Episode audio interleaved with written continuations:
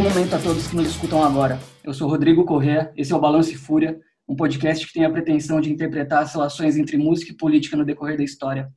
Hoje a gente vai falar de um movimento que teve uma certa reverberação na virada do milênio, um movimento que é uma das faces da nova esquerda, é, a gente pode chamar de movimentos anti-globalização, ou movimento altermundista, se preferir, com uma característica muito grande de resgate de, uma das, de algumas tradições da esquerda que havia sido esquecida nos anos 80 e começo dos anos 90, tipo o comunismo de conselho, as experiências da autonomia italiana, o situacionismo, uma presença muito forte dos ambientalistas e das feministas, e também uma parcela da juventude vinculada à contracultura se fazia muito presente na organização das ações de rua e dos debates, mais especificamente uma juventude vinculada ao punk e ao hardcore.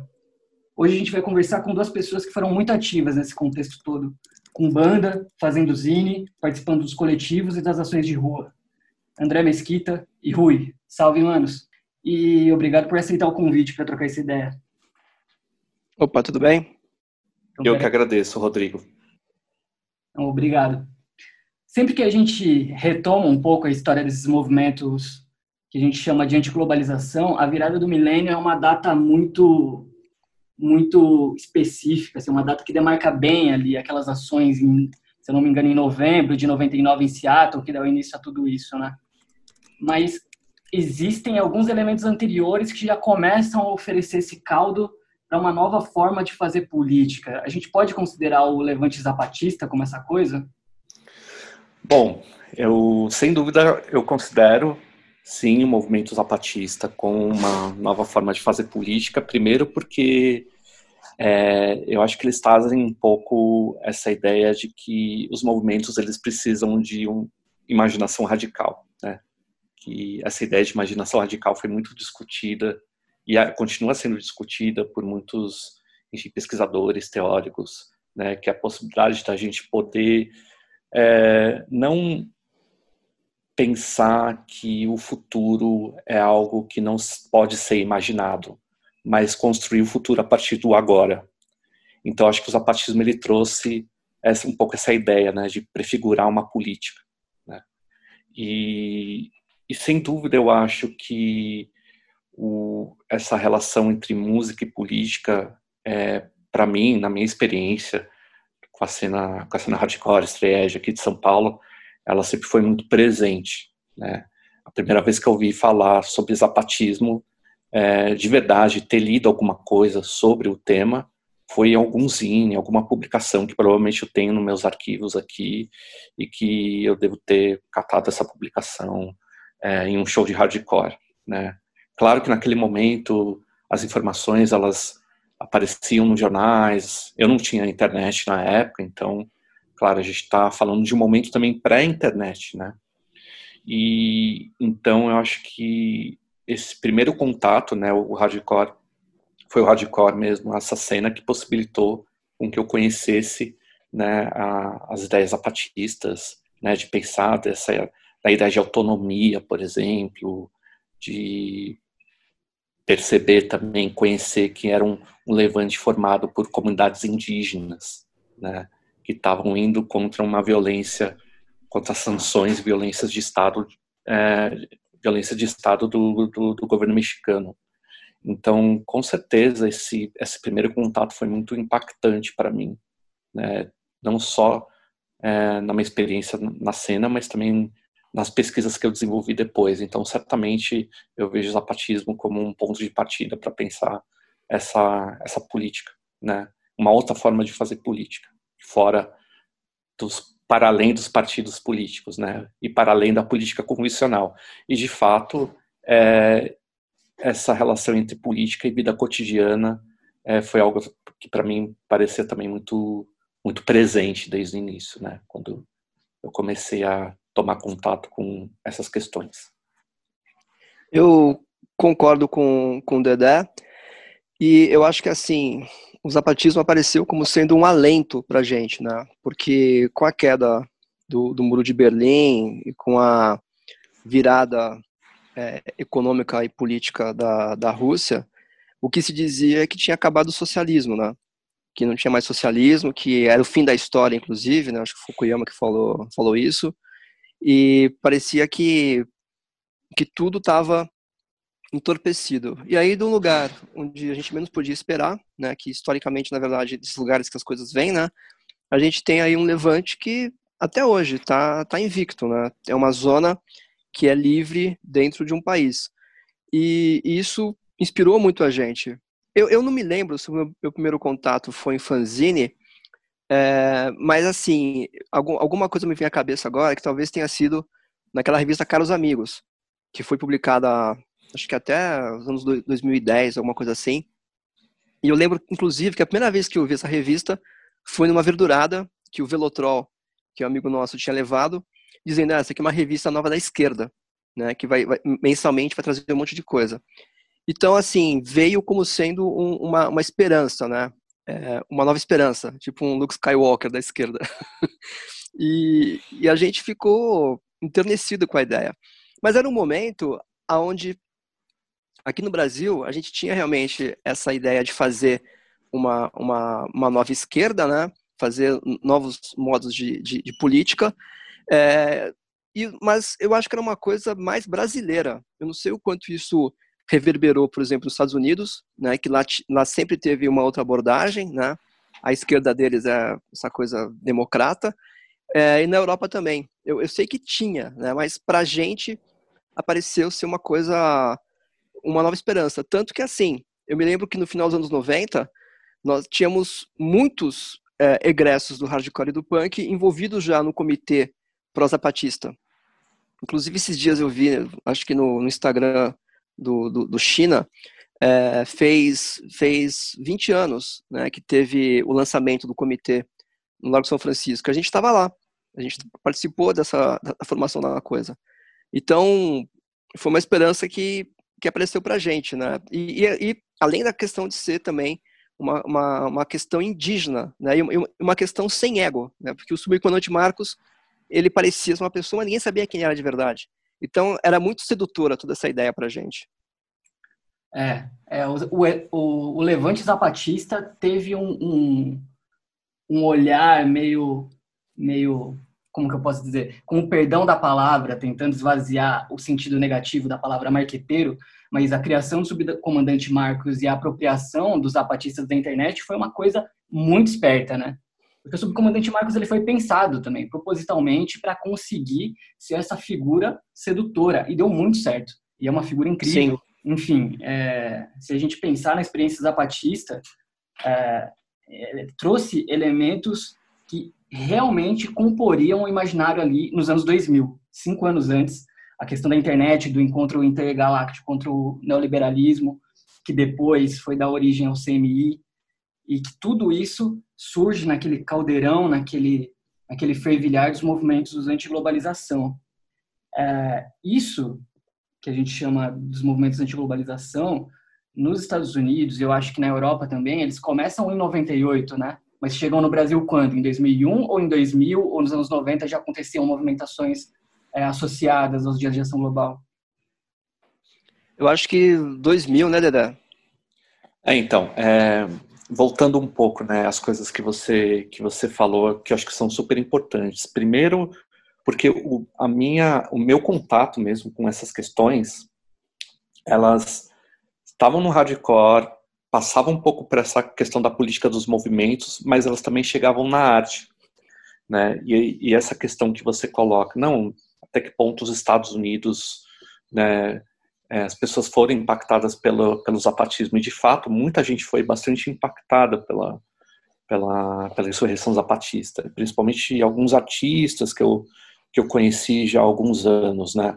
E tem muita coisa escrita sobre isso, inclusive até um, coisas que eu já escrevi, até um livro que eu terminei de editar agora, tem alguns textos que falam sobre esse tema. E um deles, por exemplo, é um professor é, da Universidade de São Francisco, perdão, professor da Universidade de San Diego, que é o Ricardo Domingues.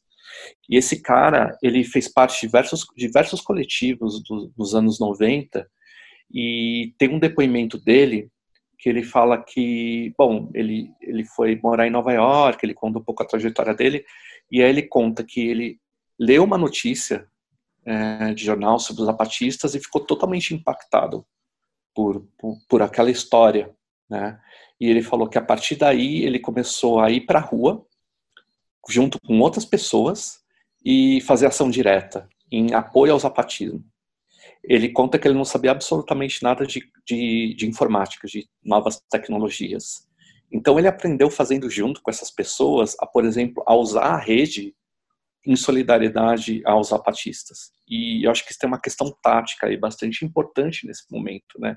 Que é esse uso livre e politizado e subversivo que os zapatistas colocam da internet, né? Lembrando também que a internet, ela, a gente estava aprendendo a usar, né? Eu, eu, tive internet na minha casa em 97, né? Primeira vez que eu mexi na internet foi em, um ano antes, assim, 96, assim.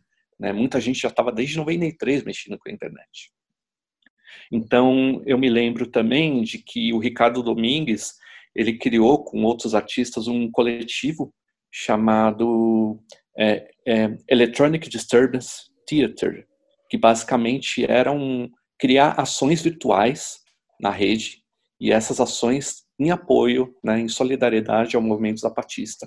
E eu, eu cheguei a participar de uma das ações do, desse coletivo, que foi no começo dos anos 2000. Você entrava no site da, do Electronic Disturbance e baixava um, um aplicativo, um software é, bem básico de que você instalava no seu PC, assim, uma coisa bem bem primária mesmo.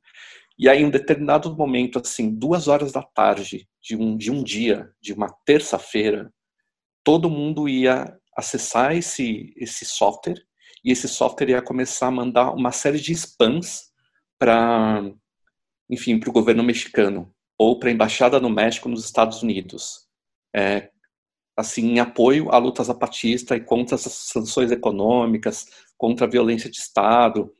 Então, você entrava e aí aquilo começava a mandar mensagens de spam e ocupar né, os e-mails das embaixadas. E era uma coisa muito rápida de ser feita né?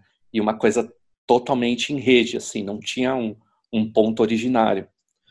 Então essa experiência simples, assim, e básica, também me fez pensar como os zapatistas é, ocupavam não só o espaço né, da rua ou, ou criavam um território autônomo né, de, de, de, vida, território físico, né, mas como também era importante ocupar esse espaço virtual.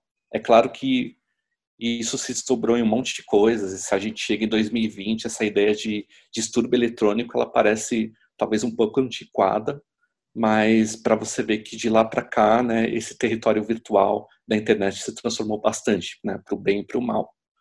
Né? E de fato, eu acho que isso é um ponto que, que para mim é super importante trazer.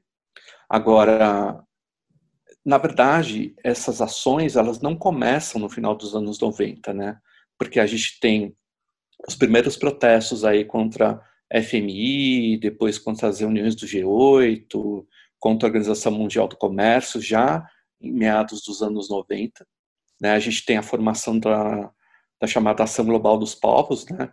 Que é esse, essa espécie de movimento dos movimentos, que junto com os zapatistas, né? grupos ligados à ecologia, feministas, movimentos pela libertação da terra, MST, né, se juntam para formar uma rede de solidariedade, né? Então a gente tem também aquele evento bastante conhecido que ocorre em Londres, né, o Carnaval contra o Capitalismo, até a gente chegar em Seattle, muita coisa já tinha acontecido, né? De fato, no Brasil, o primeiro a primeira manifestação que eu vejo aí ligada a, a esses movimentos autônomos, né, a esses novos movimentos autônomos, foi o S26, né, que tanto o Rui como eu, a gente, a gente participou do protesto aqui em São Paulo, né, tem muitas histórias aí para contar.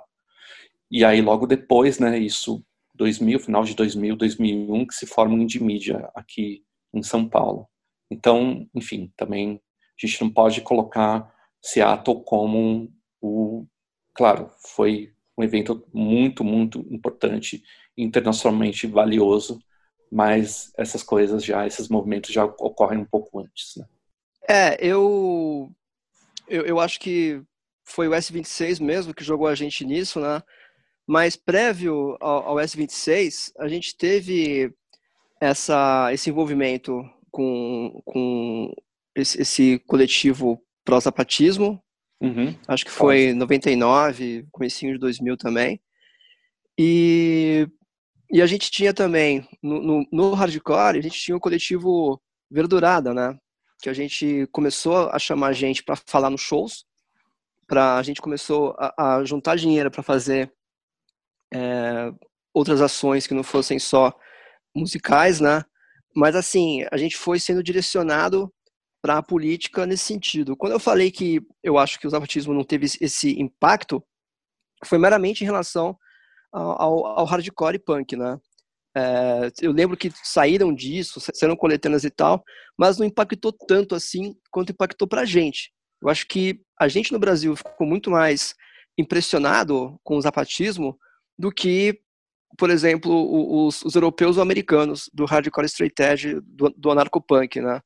É, eu digo isso porque a gente teve várias bandas aqui que fizeram letras sobre o assunto. Né? A, a, minha banda fez, por exemplo, no Vale se fez uma música sobre isso, mas era, era, um tema recorrente de quase todas as bandas de hardcore naquela época, né? Falava alguma coisa sobre isso. E as bandas gringas da época, eu vi poucas menções. Eu sei que teve, mas eu vi pouca menção. Então, é, nessa, nesse nosso círculo do, do hardcore, eu acho que pra gente impactou mais. Né? Pra gente pareceu ser uma coisa, até por uma questão de identificação. Da gente olhar e dizer assim, pô, eles são os fodidos que nem a gente, né? Eles são uns, uns, uns, uns, caras de pele escura que nem a gente, eles são é, latinos que nem a gente, e a gente consegue se identificar mais com isso, né? Eu acho que pra gente pegou mais isso. É, posso estar errado nisso, mas a impressão que eu tenho da época é que o zapatismo ele, ele impactou muito para a gente aqui no Brasil em relação ao, ao hardcore e punk. É, Sim, eu... é o que eu vi também de, de coisa gringa, né? Só, só para complementar, Rui, é, veio, sei lá, do Rage Against the Machine, por exemplo. Né? Sim. De ter letras, depois o, tem aquele vídeo famoso do Zac de la Rocha, é, na entrevista dele com o Noam Chomsky, o, Sim. Isso, isso posteriormente, né, daquele show do Rage Against no México. Então, enfim, eu acho que o, a primeira banda que me vem, assim, estadunidense, muito relacionada com o zapatismo é, sem dúvida, o Rage Against the Machine. Eu acho que até mesmo na América Latina foi algo que passou meio tirando, tirando o Brasil. Não sei se é por estar, tá, por ser um brasileiro, por crescer vendo as bandas daqui e assimilar o discurso dessas bandas com uma facilidade maior, mas eu não lembro de uma banda chilena ou uma banda argentina que tenha é, recorrido a, a temáticas zapatista tanto quanto no Brasil, que foi, sei lá, o Self Conviction em 98, a capa do disco é, é, são dos zapatistas que mandam a bandeira dos Estados Unidos, o No Return depois, é, a própria letra do No Violence e a recorrência em várias, diversas outras bandas que falavam dessa temática, a galera usando camiseta e uma infinidade de outras coisas. Agora, olhando para o cenário no resto da América Latina no mesmo momento, eu não consigo é, resgatar fenômenos parecidos tão tão claros assim com a, nas capas dos discos ou no nome das músicas como foi aqui no Brasil. Não só não só em relação ao zapatismo mas em relação a outras questões também. O que aparecia mais era o lance do hardcore do terceiro mundo era algo que aparecia com uma frequência maior. Mas de lutas específicas era algo que eu não via tanto, assim. É, eu, eu acho que a gente tem um, um histórico aqui do final dos anos, do meio dos anos 90 em diante, de ter um, um hardcore mais politizado, né? Apesar de, de, de, muita gente apontar o dedo dizendo que tem uma, uma cisão, é, a gente tem uma ligação forte com o anarcopunk. A gente veio dessa ideia de zine, de banda, de ativismo anarcopunk, né? E os nossos temas, na verdade, quase todos são os temas também que eram do narcopunk. Você pegar um disco do Abuso Sonoro e um disco do Point, é, a diferença de letra é só que o Abuso não tem letra straight edge. Basicamente é isso. Né? E, e, devia, porque tem um cara que é straight edge lá, que é o Arilson. Mas, é, e na época também a Lani era straight edge, tinha o Rubio também que era straight edge, e tinha também o Luiz, porra, tinha bastante gente straight edge no, é. no abuso. Mas assim, a gente andava muito junto com eles na questão ideológica, né? E a gente tinha muita gente, muita banda no final dos anos 90, começo dos anos 2000. Então a nossa produção, na verdade, ela não se equipara com nada. Eu acho que nem o México também, que tinha banda pra caramba, se equipara com aquilo que a gente produziu aqui, né? E, e a gente estava muito politizado. Quer dizer, o nosso rolê, é claro, né? Aquele rolê Nova York, aquele rolê melódico, aquele rolê pré-emo, eu nem considero. É outro, outra ideia. Não, não tenho inimigos nesse rolê, mas assim, na questão política, são outras ideias. É um bagulho que não é a nossa linha. E não tinha uma coisa similar fora daqui. No Chile você tinha quatro bandas. Na Colômbia você tinha três bandas. na, na, Argentina você tinha bastante banda que era política anarquista, mas isso durou pouco tempo também, né? No acho que 99, 98 já nem tinha mais tanta banda política assim também. Então a gente tinha muito mais gente e além de tudo, a gente tinha uma facilidade de informação muito grande nessa época, né? A gente, a internet, pô, ela congregava. Eu, eu, eu acredito isso a duas coisas, que vai ser ridículo o que eu vou dizer, mas eu acho que é verdade. Em primeiro lugar é o Fórum Straight Edge, que tinha gente do Brasil inteiro que acessava, a gente estava toda hora conversando, e o Mirk. Porque o Mirk, cara, tinha gente também no Brasil inteiro que entrava, então a gente estava em contato constante uns com os outros. Claro que além de e-mail. Mas a internet, ela potencializou um contato e uma difusão de informação pra gente que, porra, sem histórico antes. Não, quer dizer, sem paralelo antes o que a gente fazia. Então, a gente conseguiu engrossar aqui um caldo político né, que, que, que tinha antes, né? E também não sei, parece que o punk aqui sempre teve essa visão política. Você pega as maiores bandas que tinha aqui, Ratos de Porão, Cólera, Garotos Podres. Porra, é só letra política. É só, só letra de, de contestação, só, só letra de rebeldia, letra socialista, tá ligado? Você pega a banda americana, tudo bem, tem muito mais banda assim. Mas, porra, tem umas letras merda. Pega. Nem sei que bandas que tem na Argentina que pode ser, ser similar. Então a gente tem, tinha aqui uma ideia de que o punk é político, né? O punk é uma contestação, o punk é fanzine, é coletivo, é protesto, é, é rua, é passeata. Então, acho que esse, essa política nova aí que o André falou, ela, ela, ela veio muito, muito interessante para quem queria esse rolê, né? Porque ela veio de um modo mais dinâmico. Porque eu, eu fiz parte de coletivo anarquista no começo dos 90, fiz parte de movimento estudantil também no começo dos 90, e, porra, o bagulho era chato, não vou mentir, era chato, é, era um negócio muito, muito quadrado, sabe? E aí você vê essa paixão toda. É, é uma coisa que eu não vou negar. Agora, com meus 40 anos, eu consigo olhar e dizer, nossa, que romantismo. Mas era muito romântica mesmo, essa ideia toda do zapatismo, sabe? Era muito apelativa e seduziu a gente, sem dúvida.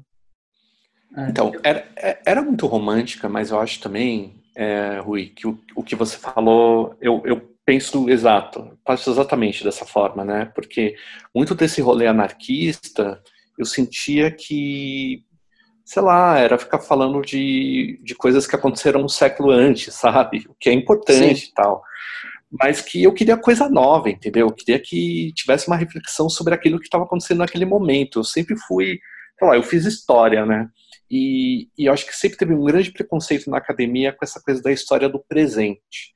E eu sempre me considerei um historiador do presente. Me, me interessa refletir o momento de hoje e alguém fala, não, mas então isso é sociologia. Não, isso é história, entendeu? É, é, pegar os elementos, as coisas que aconteceram no passado e a partir disso entender o que a gente está vivendo agora. E com relação ao zapatismo, eu não tenho dúvidas assim de que, de fato, é, existia esse romantismo, mas ele também pro, proporcionava a possibilidade da gente entender outras lutas que estavam no meio dessa história, né? Então, 99 e 2000 de, pô, por exemplo, o pessoal do Comitê Zapatista, é, daí a gente ir para o centro de São Paulo fazer uma ação em solidariedade ao Mume Abu Jamal, né, de saber quem é o Mume Abu Jamal, tipo, fazer uma campanha em relação à, à, à liberdade dele. E aí entra, por exemplo, um outro coletivo que foi bem importante, que foi a Cruz Negra Anarquista, né, da gente Sim. ter essa experiência de tentar discutir é, o que é um preso político? É, por que somos contra o encarceramento? Né? O que, que significa o sistema prisional? E aí acho que tem essa possibilidade de a gente poder acessar outras informações outras, outros campos do conhecimento, outras, outras políticas mesmo, e outros problemas, e trazer para o nosso cotidiano.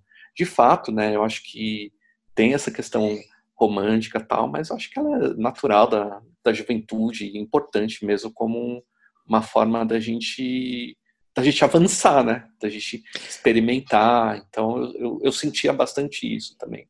Mas acho ah, que mas... era uma coisa boa. Né? Mas só para esclarecer, é, eu, eu, curti esse romance. eu não é. falei negativo, não. Eu, eu achei que é não, é uma ideia bem romântica, mas assim, no sentido positivo, né? Uma ideia romântica porque vem assim, ela, ela te conquista, tipo, cara, isso aqui é muito legal. É, é, muito bacana, é, é, empolgante, foi nesse sentido. Eu, eu não, não, não, quis ligar a ideia de romance com infantilidade, ingenuidade, não. É, é isso que você falou mesmo, é exatamente o que eu penso. Não, eu, totalmente, é isso também, tô de acordo com você. É, eu acho que os movimentos anti-globalização trouxeram essa grande novidade da internet, primeiro, que vai dar origem ao indie media, e a performance, né? Não sei se a gente pode chamar de recuperação, eu acho que a gente pode chamar de recuperação da performance, porque é o que se bebe da autonomia italiana quando a gente pensa nos índios metropolitanos que se fantasiam para sair às ruas é, em meio à manifestação, é, para fazer uma espécie de rap, ou nos próprios situacionistas, e isso é muito forte nesses movimentos que surgem na, na virada do milênio.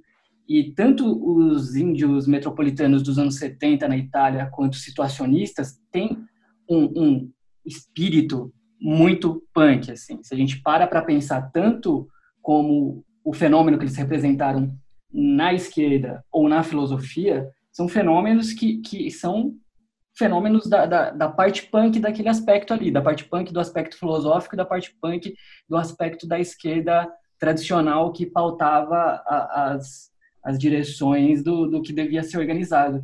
E quando chega aqui no, no Brasil, a gente, eu acho que é possível perceber muito forte, né? Eu não vivi, eu não, eu não estive, eu, sou, eu tenho 26 anos, assim, a primeira experiência de protesto de rua que eu tive foi numa cidade do interior, em Piracicaba, onde eu cresci, e eu tinha 12 anos de idade. Foi uma manifestação contra o rodeio. E eu lembro que nessa época, quando eu fui para esse ato, chegou um ônibus do interior cheio de anarcopunk. E eu não esperava nada diferente daquilo, assim. Era algo que estava absolutamente é, associado uma coisa com a outra e me encantou, me, me, me fascinou justamente pela performance, porque diferente de uma manifestação da esquerda tradicional, uma manifestação contra o rodeio cheia de anarcopunk é absolutamente performática. Todo o trajeto, todo todo grito entoado, é, os conflitos, o vandalismo, a pichação, tudo isso envolvia uma magia, uma espécie de, de de festa e de, e de enfrentamento ali, tudo misturado. A gente pode é, interpretar esses fenômenos do começo dos anos 2000 no Brasil como os primeiros dessa, dessa qualidade? Tá. Bom, assim, hum, pegando um pouco da experiência pessoal no hardcore, tá? Espero não dar uma resposta muito longa.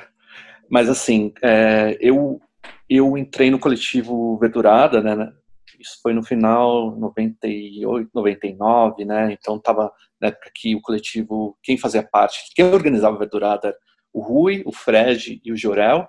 E aí eu entrei no coletivo para ajudar com as palestras e, enfim, organizar os shows com eles também. E depois disso, o coletivo ele cresceu muito, né?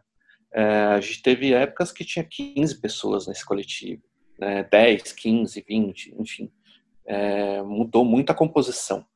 E, e muito pela influência dos zapatistas e, e, por esses movimentos que apareceram no, no começo dos anos 2000, primeiro que a gente já se denominava de um coletivo, e aí começam a entrar novos termos, novos conceitos que a gente coloca, começa a tentar colocar em prática, né? Por exemplo, tomada de decisão por consenso, ou fazer um show, uma verdurada, e entre umas bandas, entre, entre uma banda e outra, fazer uma palestra para falar sobre o que estava acontecendo nos movimentos contra a globalização fora do país, ou fazer uma oficina de ação direta, ou discutir como se organizar para um, uma manifestação de rua. Então, por exemplo, na minha cabeça, essa relação entre música e articulação política, ela começa meio que se desenvolver assim, sabe? Você cria como se cria um embrião e aí você começa a experimentar não tanto lendo sobre isso, mas na prática, né? Ah, então de repente ia ter um protesto contra a Alca. O que, que o Fred fazia nessa época? O Frederico Freitas, né, que foi, que foi vocalista do Point, fazia parte do coletivo, ele que organizava, fazia os cartazes nessa época, e aí os cartazes eram mandados por mala direta. E aí, o que, que ele fazia? Tirava xerox, dobrava e enviava por, por, por correio. Dentro de alguns desses cartazes, é, vinha um outro cartaz, por exemplo, como chamada para manifestação contra a ALCA em tal dia, ou um texto falando sobre o que é a ALCA, ou o que é a Organização Mundial do Comércio, por que, é importante se manifestar contra essas organizações. Né? Então, o que, que eu percebia muito nessas manifestações, né, nessa ocupação de rua? Primeiro, a gente tinha um coletivo que foi formado já também nessa época, que era o Batucação, que era fazer um coletivo de música, né, de batucada, mas que daí todo mundo, por exemplo, que não sabia tocar nada de bateria, por exemplo, se organizava, criava essas oficinas, ah, eu vou tocar caixa, outra pessoa toca bumbo, enfim, organizava esse coletivo para no dia do ato a batucação estar tá presente e criar essas, essas, esse som, né? Essa marcha, ou às vezes eu lembro daquela batida da, de música do Ramones, que o pessoal meio que incorporava dentro do, da, da, da, da do batucação, criar, por exemplo, palavras de ordem também contra a Organização Mundial do Comércio. Um outro elemento que não existia era o carro de som, né? Por exemplo, todo comício, todo né, ato de partido político tem um carro de som com um político discursando. Isso não existia também, né? E aí os cartazes também, criar cartazes ou criar faixas, ou mesmo essa questão performativa que você coloca, né? De como a arte ela é importante, é, não só como uma ferramenta estética, né? Mas também como uma forma de fazer as pessoas é, fazerem parte daquilo, né? A arte tem esse, esse, essa força de participação, né? esse componente de que você também pode ser parte daquilo, de que você é parte daquilo, né? de que você também pode experimentar, né, de fazer junto, né, criar junto, é uma coisa que eu acho fundamental. De fato, esses coletivos que você citou, né, principalmente os situacionistas, eles foram fundamentais assim nessa né, nessa nessa experiência e um pouco de uma literatura que começa a aparecer nos anos 2000. Por exemplo, eu, eu trabalhei nessa época numa editora que era a Conrad, né, é, que foi aqui no Brasil que editou enfim, um monte de livros que tinham a ver com o situacionismo, né? Então, por exemplo, eu já tinha acesso a isso, já lia bastante, e eu vi que várias daquelas ideias né, dos situacionistas de desviar as imagens do capitalismo, de construir situações, né, que é aquilo que eles diziam nos textos que eles escreveram nos anos 60 e 70, pô, aquilo eu estava vivendo na rua com os meus amigos, né, sem saber né? Sem ter quase uma base histórica, eu estava vivendo aquilo. Então, de fato, esse componente performativo, né, de pensar que protesto de rua não é aquela coisa chata que o líder fala e a gente repete, né? É, para mim era uma outra coisa, né? Para mim era uma outra é, uma outra experiência. E claro que muita gente não via isso como um componente artístico, né? mas eu desde o começo eu comecei a sacar que existia um pouco de arte aí. Talvez não a arte que a gente vê nos museus, né, nas galerias, mas seria o que mais tarde isso ficou conhecido como arte ativista aqui, né? Embora esse termo arte ativista tenha surgido lá atrás, já nos anos 80 já se falava sobre arte ativista, ou por exemplo, fazer um protesto de rua que tenha componentes é, elementos da arte, de intervenção urbana, criar cartazes, né, criar performances, tudo isso também remetendo às experiências dos anos 60 e 70. Né. Eu não posso dizer também que essas ocupações que a gente fez, essas ocupações de rua que a gente fez nos anos 2000, elas foram as primeiras no Brasil. Né. Não dá para dizer isso, porque a gente pode ver que desde os anos 80 a gente tinha grupo de teatro militante no ABC, por exemplo, fazia é, peça para os trabalhadores nas fábricas. As pessoas já ocupavam as ruas com uma certa com, com uma certa experiência artística. Há uma série de coletivos em São Paulo nos anos 80 que começam a ocupar as ruas, por exemplo, fazer intervenções urbanas que não eram vistas como protesto, mas elas fazem parte da nossa história, né? Por exemplo, o Viajou Sem Passaporte, que foi um coletivo que foi formado na ECA nos anos 80, e os integrantes do Viajou eram parte da Libelu, né? Até saiu recentemente um documentário sobre a história da Libelu, que era a tendência trotskista na Universidade de São Paulo. Então, esses caras já estavam pensando essa relação entre arte e política, né? O próprio Elliot Sica, né? Se a gente vê o Elliot Sica aí nos anos 60 e 70, nos anos 70, das experiências dele com, com Parangolé, da história que o Sica vai para Mangueira, né? Ele vai viver na Mangueira, daí ele meio que incorpora aqueles elementos aí da vida cotidiana na favela para repensar uma, uma nova forma de ocupação no espaço público. Aquilo lá era super político e, e muita gente confundia aquilo com uma manifestação política também. Né? Então, o Brasil é, ele tem uma riqueza nessas histórias que muitas vezes elas não passam pela história oficial da arte e nem pela história oficial da política, né? Mas elas são importantes e acho que é parte do nosso trabalho. Eu eu falo isso como pesquisador, né? Parte do nosso trabalho como pesquisador resgatar isso, né? E colocar como parte dessa história. Então eu vejo muito do que a gente fez nos anos 2000 como uma relação direta, indireta com rupturas e continuidades com experiências anteriores que ocorreram no Brasil. Né? A gente nem precisa buscar o que estava rolando lá fora. Claro que estava rolando lá fora, muitas dessas táticas de ocupação no espaço público, né, ações artísticas, elas não deram muito certo aqui no Brasil. Né? E isso a gente viu, o Rui viu muito, eu vi bastante, porque às vezes a gente importava alguma ação né, alguma forma de ocupação, alguma performance que ocorria lá fora, e aí quando a gente usar aqui, a polícia era tão violenta que, que é isso, em, em questão de segundos a polícia ia lá e acabava com, com um ato, né? Então nem sempre essas coisas deram muito certo, mas eu acho que a beleza está em a gente ir experimentando, sabe? Para o bem ou para o mal, a gente estava experimentando, né? Às vezes algumas coisas davam certas, outras não. Em outros momentos a polícia vinha com tudo para cima da gente, né? Então, eu acho que faz parte mesmo da, da ação de rua ser imprevisível. Né? Eu, eu, concordo com, com, com o Dedé, quer dizer, concordo na conclusão, não tenho como concordar na, na história porque é um conhecimento que, que ele tem, mas eu fico admirado com, com esse histórico que ele, que ele traçou. E eu acho que assim, você falou, Rodrigo, da sua experiência com a narcopunk, né? Nos anos 90, a gente, anos 80, 90, a gente tinha um calendário de manifestações do movimento punk, que era o 7 de setembro, era o perto das, das eleições e era o Natal. E aí, o primeiro de maio, quer dizer, era o primeiro de maio, era o 7 de setembro e era o Natal. Eram as manifestações dos punks, né?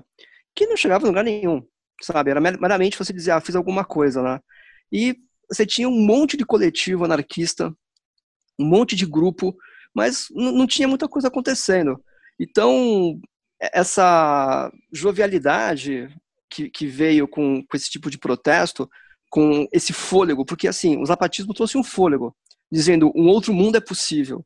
E, e, esse virou o lema, né? No final dos anos 2000, quer dizer, final dos anos 90, começo dos 2000. Outro mundo é possível. O socialismo não está morto com a queda da, da, União Soviética. Né? Aquele socialismo talvez tenha acabado, mas ele nunca foi a epítome do socialismo. Né? E, e também, eu, eu volto a dizer, eu acho que a gente foi muito pautado pela imprensa de esquerda que tinha nessa época, porque a gente, que nem o, Dedé falou, a gente fazia encontro de grupo anarquista para ficar discutindo Proudhon na, na, nas, nas, obras dele de comecinho em 1800, é, o Bakunin na Comuna de Paris, e são coisas que assim são interessantes e tem muita ideia, muita proposta lá, mas não é coisa que você aplica no seu dia a dia, né? O que, que você vai aplicar da Comuna de Paris na sua relação com seu com seu empregador, sabe? Na sua relação com, com o governo? É, você pode até aplicar, mas o trabalho de você tra traduzir aquilo para uma aplicação prática é, é muito difícil. Ao passo que o que vinha sendo proposto com essa ocupação da rua, na arte e, e, e, e na visão da política, era diferente. Então, o, o, que, que, o que, que eu penso? É, nós, está, nós tínhamos já uma consciência política, a gente conseguia ler um texto dos zapatistas e dizer, pô, eu sei o que é a OMC. A OMC, para mim, não é uma, uma, uma, sigla desconhecida. Eu, eu sei o que é o G20, eu sei o que é o G8, eu sei o que é a ALCA, eu sei o que é o FMI, eu sei o que é o Banco Mundial. E assim, esse conhecimento dessas entidades e do que elas significam no, no plano mundial é uma coisa que dif diferencia a gente dos punks dos anos 80 a anos-luz. Né? Porque enquanto eles tinham conhecimento de ditadura, de polícia, de, de, de história do modo amplo, a gente tinha conhecimento de estruturas é, econômicas e políticas que estavam existindo e que só veio para a gente porque tinha uma imprensa que falava sobre isso. Né?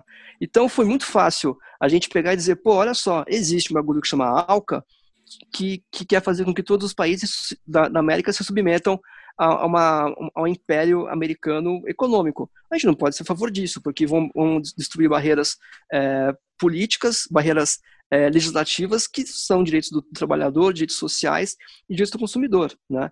Então a gente conseguia entender a nuance que isso era, uma coisa que talvez a, a pouca politização que tinha nos anos 80 não, não conseguia é, gerar essa comoção. Né?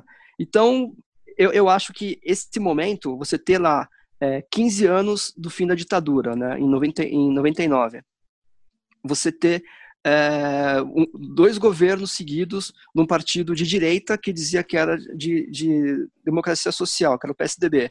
É, o, o, um alinhamento com as políticas neoliberais, é, um alinhamento com, com as políticas americanas. A gente sentia isso na pele, conseguia entender as siglas, sentia é, o, o, esse, esse, esse ímpeto do, do zapatismo e também da, da política americana. Então, a gente veio numa sequência de coisas que já tinha antes, mas a gente veio entendendo. E eu acho que essa compreensão, você podia ir em qualquer show hardcore e falar o MC, o MC FMI, Banco Mundial, que a pessoa ia entender o que você estava falando hoje em dia, se você vai no show hardcore e fala isso, as pessoas vão entender? eu já acho que não. No fim dos anos 90, as pessoas iam entender? Também não iam. Talvez o FMI, né? Mas mais por causa da música do Rastro de Porão. Nem sei se elas sabiam o que era FMI também, né? Então, eu acho que a gente estava no momento pronto para isso. E, e, não sei se era só a gente do Brasil, mas a gente no Brasil estava é, é, muito, muito apto a isso, né?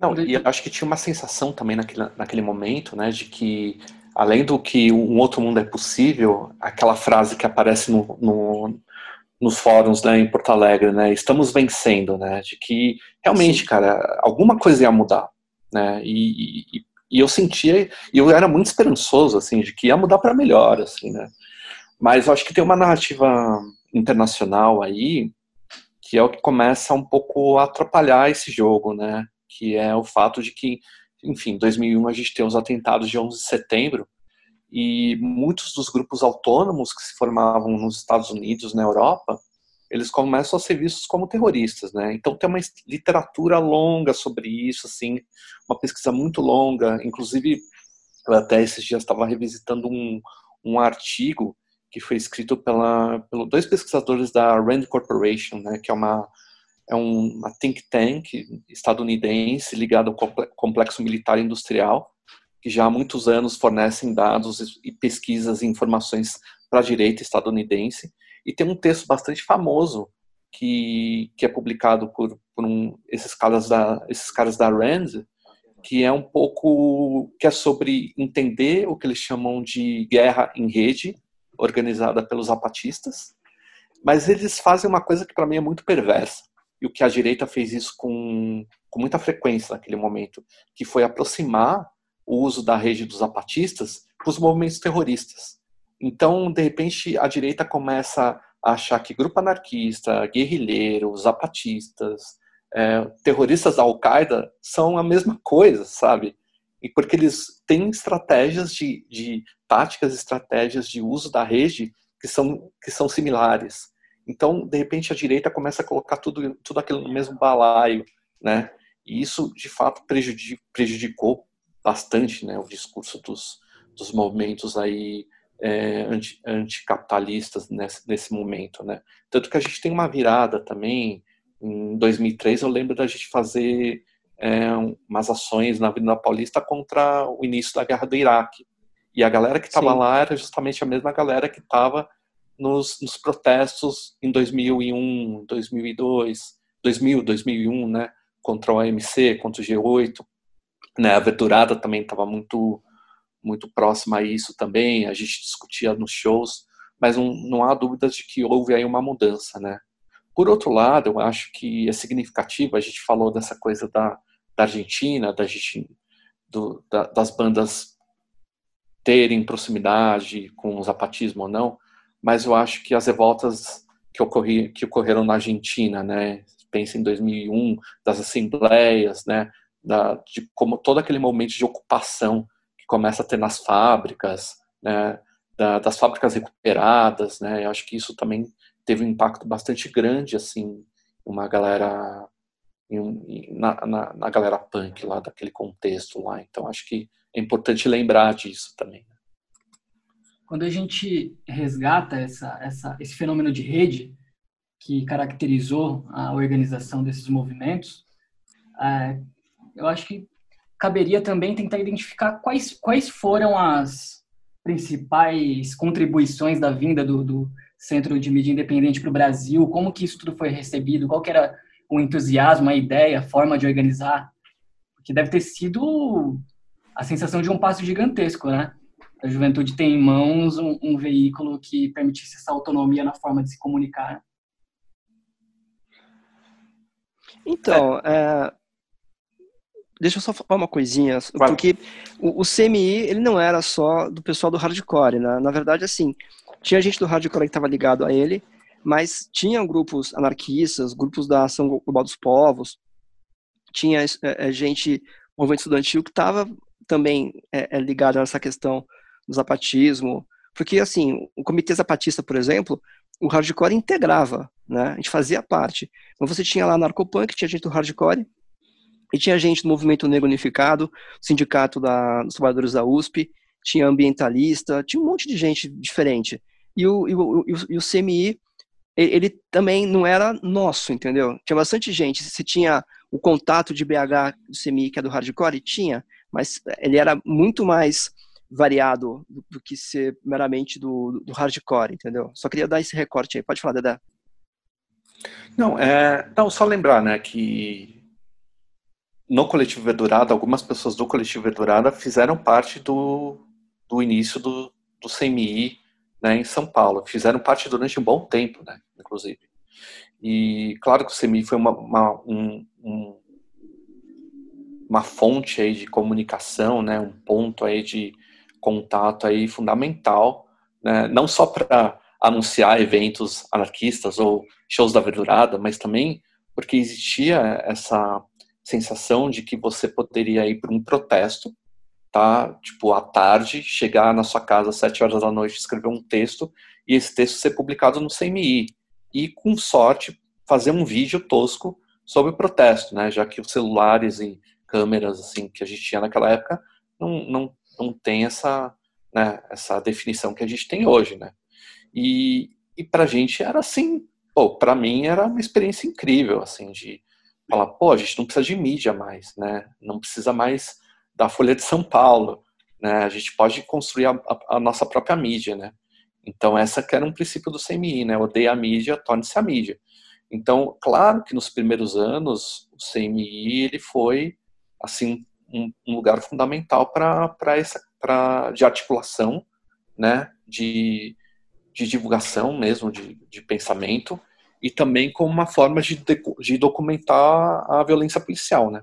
Porque isso era uma coisa que que isso acontecia com todo, sempre, em todas as manifestações, mas como é que a gente vai documentar o outro lado, né? Porque a polícia chega e fala assim, não, a gente prendeu esses punks aqui porque eles estavam quebrando uma vidraça.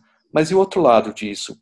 Quem documentou que a polícia encheu de porrada as pessoas que estavam no protesto, né? Então o CMI também era uma ferramenta importante para a gente poder documentar a violência policial, né? Agora, o que, que eu acho do CMI, fazendo um, faz muito tempo que eu não penso nisso, assim, mas fazendo um diagnóstico, assim, me, me deu a impressão de que a gente estava é, pensando na ação de rua, né, muitas vezes, e o que acontece é que a própria ferramenta ela ficou super defasada, né? Se a gente pensa que no meio dos anos 2000 a gente tem o YouTube, e depois tem o Twitter, e depois tem blogs, a gente pode fazer blog agora, né? O CMI começa a ficar um pouco atrás disso, né? Então começam a surgir outras formas de documentar as manifestações, né? E você mesmo controlar o seu conteúdo, né? Então eu acho que o CMI ele acabou meio que se defasando nesse nesse contexto. E aí, bom, aí depois a história é longa, né? Depois chega depois de 2011, principalmente Media Ninja no Brasil, que acho que também resgata um pouco do espírito do CMI, né? 2013, mas daí, enfim, acho que a coisa se complica ainda mais. Ainda a gente vive num, num território aí virtual bastante, bastante complicado, né, nos dias de hoje. É, eu acho que tem a sua contribuição, mas de fato tem uma série de problemas que se agravaram, né, nos últimos anos, principalmente como a forma como tanto como a esquerda ocupou a internet, principalmente como a direita conseguiu aprender com todas as ferramentas que a gente construiu nos últimos 20 anos, né? Eles se apropriaram e formaram coisas ainda mais perigosas. Uhum. Né? É, se, se, eu não me engano, a tecnologia do CMI foi aplicada nessas plataformas gigantescas agora, né? Acho que, que o CMI antecedeu o blog até. Os primeiros blogs. Sim. Sim. O Twitter, se não me engano, a gente do CMI ajudou a fazer o Twitter e tudo mais. Sim, gente do CMI foi trabalhar no Twitter. Uhum. É, teve esse. E se a gente pegar todo esse fenômeno da, da, da virada do, do século, e até antes, mas a direita anda mimetizando absolutamente tudo que a esquerda um dia elencou. Os inimigos, a Globo, George Soros, é, a forma de fazer as coisas, a forma de se apropriar da, da, o discurso, quando a direita se apropria dos meios de produzir informação, é meio que parecido, né? Os caras é, só inverteram um sinal. É um negócio muito perverso e, infelizmente, a gente saiu perdendo, né? Eu acho, se for calcular. É, e, e, eu acho que também vale um dado histórico, né? Para pensar que muitas pessoas que passaram pelo CMI, inclusive, foram trabalhar nos pontos de cultura, né? Com, no governo Lula também, né? Sim, então, é, também tem essa, esse dado que eu acho que é importante a gente lembrar, né? Que é, a partir dessa experiência autônoma se construiu também né, um projeto de, de pontos de cultura, de inclusão digital aqui no Brasil durante os anos 2000, né? A gente não pode esquecer disso. Eu, eu acho o seguinte, tem, tem duas coisas que, que, que a esquerda teria que aprender, né? Primeira é se livrar dessa, dessa ideia de pecado original das coisas, porque a direita não tem nenhuma vergonha em pegar é, argumentos da, da esquerda, pegar tecnologias, modos de organização e usar. Nenhuma. Para ela, é, é, funciona, pode funcionar, vamos usar. E a gente fica cheio de dedos, tipo, ah, não vamos nos corromper é, usando essa tática, usando essa, esse, esse, argumento, usando essa, essa, estratégia. Então a gente tem uns puríridos aí que, sei lá, são herança da nossa formação judaico-cristã, a ideologia alemã, sei lá, e a gente não usa as coisas e dança. E a segunda é que, assim, tem um lado bacana em você ter organizações que são espontâneas, você ter organizações que são descentralizadas e tal, mas tem um lado ruim disso, que é a falta de coesão né, é, é, ideológica e a falta de sentido de organização realmente. Você não tem uma grande organização, você nunca teve uma grande organização é, atrás desses protestos todos. Né? Você tinha vários grupos, você tinha muitos indivíduos. E você olha para o passado, é, você pega, por exemplo, o Brasil até o golpe militar. Né? Os maiores jornais que você tinha, a maior circulação de jornais que você tinha no Brasil era jornais comunistas. O Lincoln Seco tem aquele livro dele sobre a imprensa de esquerda do Brasil, ele fala isso. Você tinha 5 milhões de exemplares de jornais é, comunistas no Brasil contra 600 mil dos maiores jornais que tinha na época, nos anos 40, anos 50, sabe? Era muito material. Então, assim, a tecnologia da informação era nova nessa época, os livros também eram uma novidade no Brasil, foram apropriados pela esquerda, que ela pegou e usou para difundir as ideias, porque havia uma organização. Claro que a gente pode pegar e criticar o Partido Comunista, pode criticar o comunismo e esse comunismo brasileiro, mas assim, você você está afiliado a alguma coisa que, que vai te, te, te bancar, vai, vai te dar diretrizes estratégicas maiores do que o seu problema é, da rua da, onde você mora. E, e você ter é, acesso a meios de, de, de, de reprodução do, do, que você fala que, que alcancem muita gente é diferente. Então, a, a direita tem o poder, a direita tem a, a grana, e a direita consegue pagar gente para fazer só isso. É uma diferença você ter um cara do, do, do, do mídia independente que faz aquilo no tempo livre que ele tem, e você tem alguém da direita que está sendo pago por outra pessoa para ficar 24 horas pensando como é que eu vou fazer para enganar os trouxas e espalhar ódio. Né? Então, são coisas que a gente tem que pegar e, e, repensar também.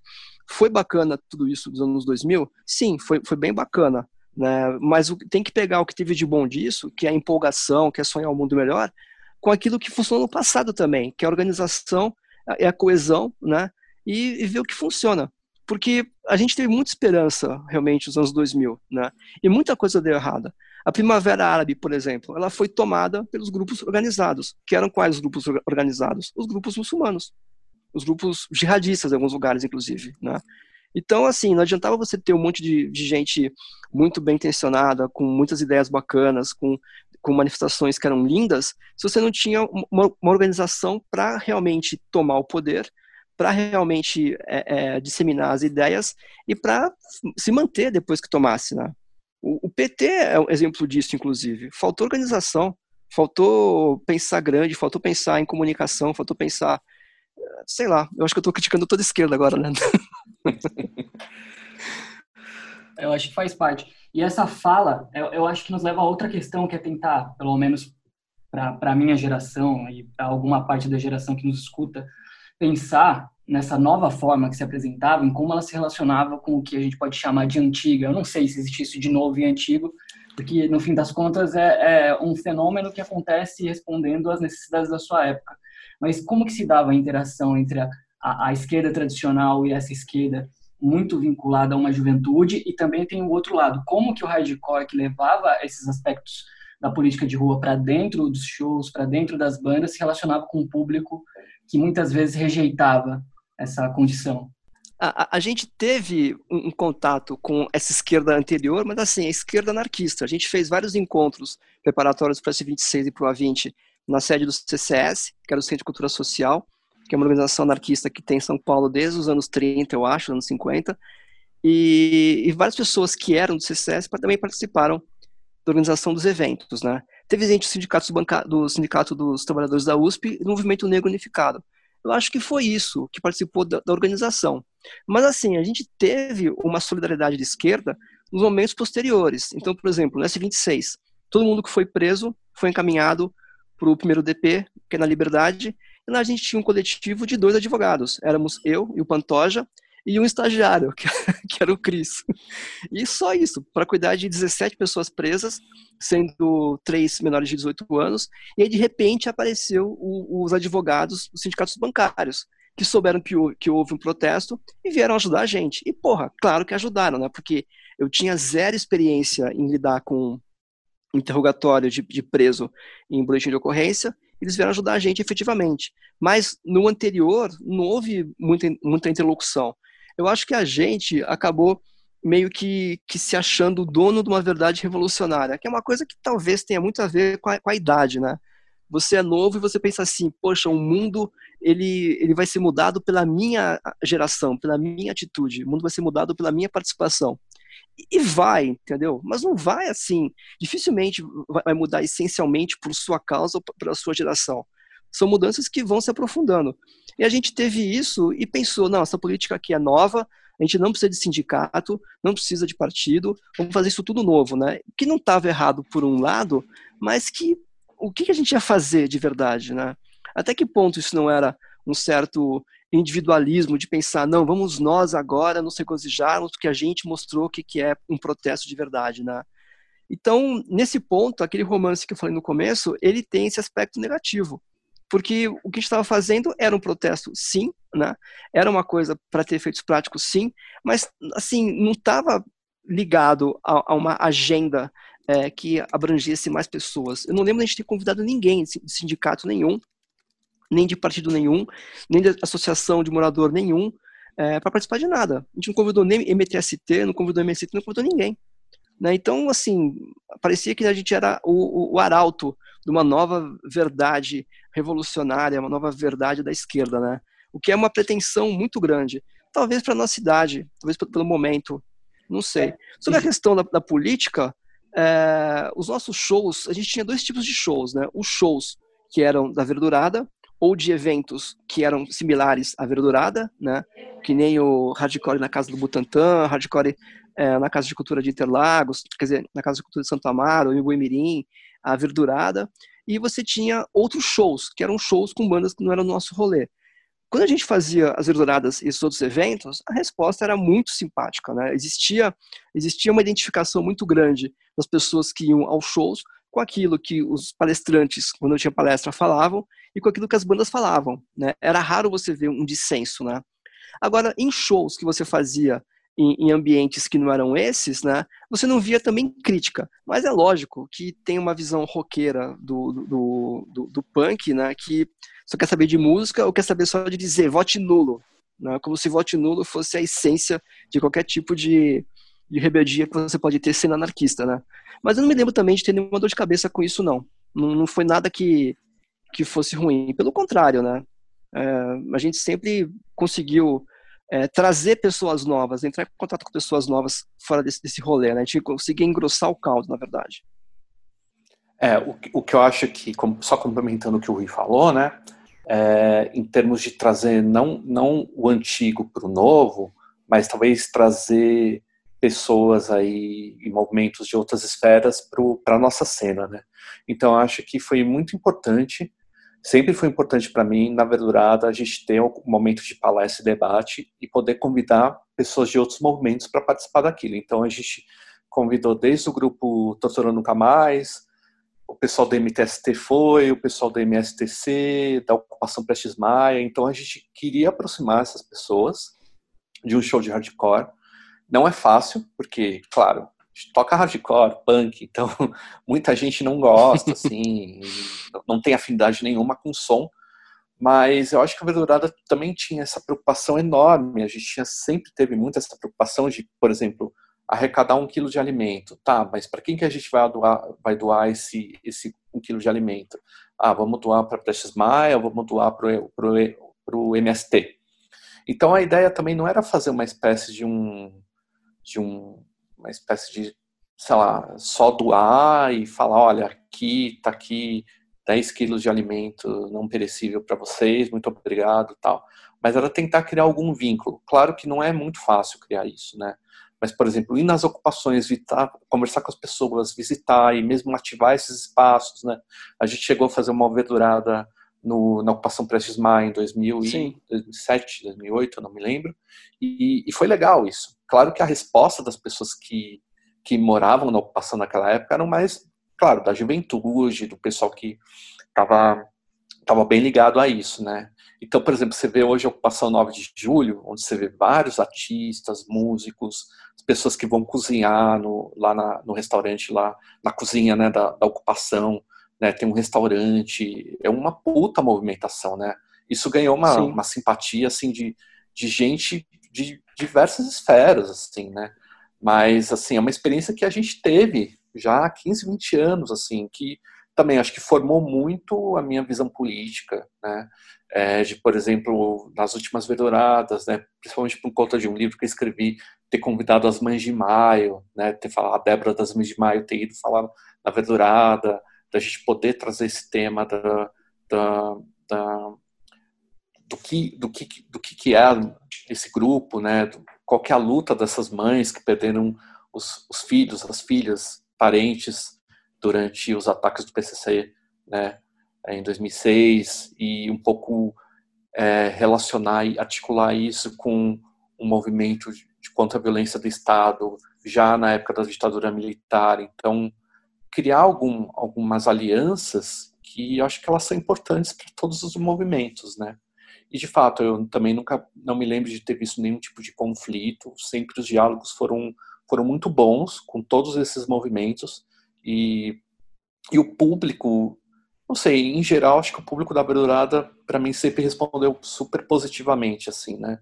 Eu lembro de muitas palestras, terminada a palestra, alguma pessoa vir falar comigo e dizer como eu posso ajudar, entendeu? Como eu posso ajudar as mães de maio? Como eu posso ajudar o MTST, né? Então eu acho que a gente criou esses canais e com certeza muitas das pessoas que foram né, nos shows elas foram impactadas por essas por essas experiências, né? Assim, é, é, eu, eu, eu não desconsidero isso. É, eu acho que isso é positivo. O que eu quis dizer é que, assim, a gente não pensou em fazer coisas estratégicas com eles, né? Ah, Até sim. porque não. esse momento, ele é pós-2001, né? É. Pré-2001, a gente realmente fez o... A gente foi pra rua sozinho, praticamente, né? É, com poucas pessoas. Agora, é, o, essas palestras que tinha na Verdurada, eu, eu acho que até hoje são sensacionais, porque você tinha lá duas bandas tocando hardcore, todo mundo pulando, todo mundo gritando, aí para, o pessoal senta, alguém vem e fala uma palestra. Cara, aonde você tem isso? Você não tem isso em lugar nenhum. Você não tem isso na gringa, você não tem isso na, na Europa, você não tem em lugar nenhum. Não tem. A gente inventou um bagulho aqui, uma forma de, de você misturar política com, com show que não existe. É, a gente inventou isso aí. O Dedé me corrija se estiver errado, porque ele, ele é arqueólogo desse conhecimento. Mas a gente inventou um bagulho que funcionava pra caralho. Era lindo de se ver isso, sabe? E qualquer tema. A gente teve lá palestra com o João Silvério de Trevisan sobre a questão gay. A gente teve palestra sobre, sobre veganismo, sobre tortura, sobre trabalho escravo, um monte de coisa. Era legal pra caralho isso. É, e de fato, assim, eu acho que a gente não criou uma, uma aliança a longo prazo porque isso leva um puta tempo, né? Isso leva uma dedicação imensa da gente sempre estar presente com esses movimentos, né? E Sim. nem sempre isso, isso acontece. Né? Então, essas alianças pontuais, é, sei lá, de alguma forma, elas, elas também me ajudaram né? a pensar a pensar política, a, a, a ter uma certa continuidade nesse diálogo, mas são diálogos que, enfim, demandam um tempo mesmo, né? Sim. É uma pena que a gente não tenha, de alguma forma, conseguido, como muitos movimentos não conseguem, né? Essa, essas alianças, elas levam um tempo mesmo, assim. É nesses documentos que, que eu pude ter acesso, que se referem aos movimentos ali do, dessa época que a gente está discutindo, um deles é um livro que foi publicado pela Conrad, que é o Estamos Vencendo. E lá nos anexos tem o flyer da verdurada com o Charles Bronson presente entre o público. Aqui, a que se refere? A que se refere? Qual que é esse caos? Fala aí, Dudu. Não, pode contar isso daí. É que é o seguinte, no, nos anos 2000, final dos 2000, foi criado pela Polícia Civil de São Paulo um grupo de repressão a delitos de intolerância, né, que era o GRADE. É, essa era a sigla dele, Grupo de Repressão a Delitos de Intolerância, que era feito, a princípio, para investigar o neonazismo em São Paulo. E depois foi ampliado para investigar um monte de outras coisas que tinha.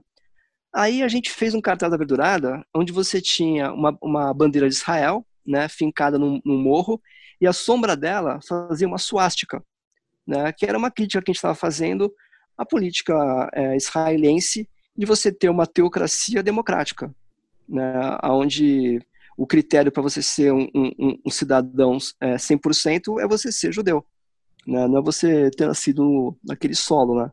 Então a gente estava criticando isso e dizendo que lembrava muito a política é, racial alemã, né?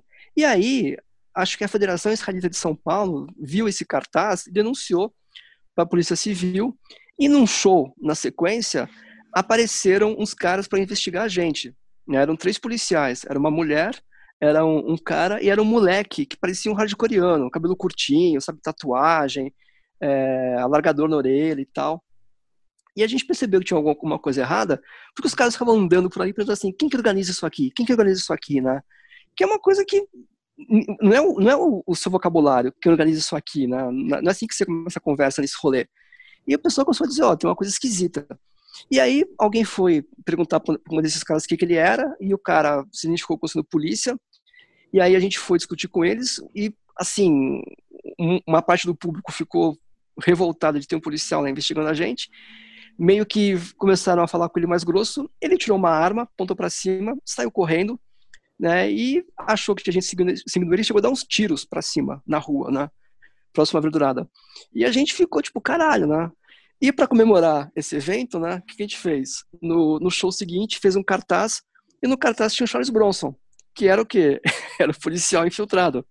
Então a gente estava dizendo assim, olha, é, a gente teve visita da polícia e pode ser que a gente continue a ter daqui em diante, né? A gente não deixou isso claro para as pessoas, até porque seria muito ingênuo dizer isso para todo mundo, mas esse cartaz era meio que para comemorar a visita que a gente teve da polícia. Não sei se tem registro disso, deve ter algum relatório que foi feito que está na Polícia Civil até hoje, mas assim, eles investigaram a gente durante uma época, né? É, em relação a isso, pelo menos. É, eu acho que. Então, porque essa aventurada do cartaz, né? É, eu tinha convidado o José Arbex para falar sobre a questão ah, é palestina. É né? E, e, ele já tinha falado anos antes na Vedurada, uns 4, 5 anos antes, sobre justamente os movimentos anticapitalistas. E aí o Arbex falou: não, eu topo, tal, não sei o que, vamos aí e tal. Só que ele não apareceu, ele não foi, não teve palestra nesse dia. E, e eu lembro de, de um cara chegar, a gente estava montando equipamento, e esse cara chegou e falou assim: o Zé Arbeck já chegou, mas ele falou de um jeito muito estranho. E eu falei assim: não, não, não, ele não vem hoje. Ah, mas não está marcado que tem a palestra dele? É, mas ele não vem. Ele, ah, tá bom, então depois eu volto. E aí o cara desapareceu.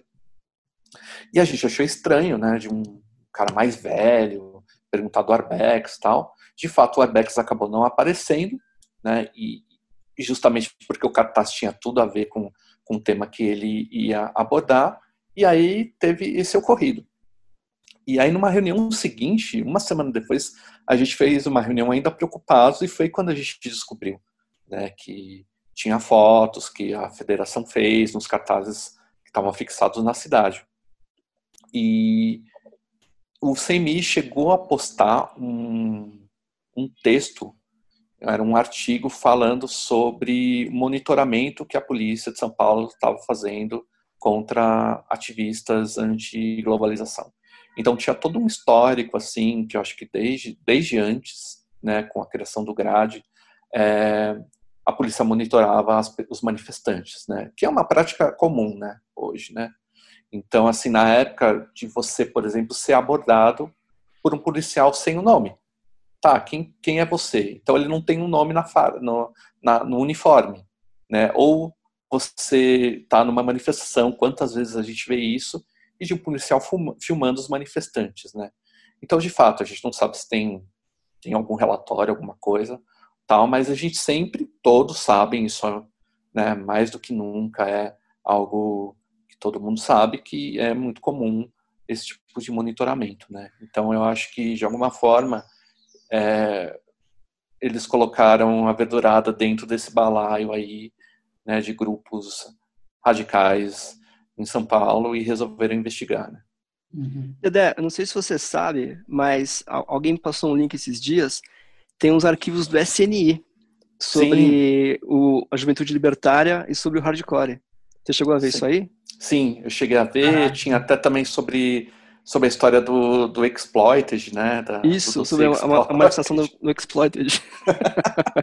Cara, imagina, SNI, Woodstock Discos e Exploited. Sim. que votos que o mundo dá, né?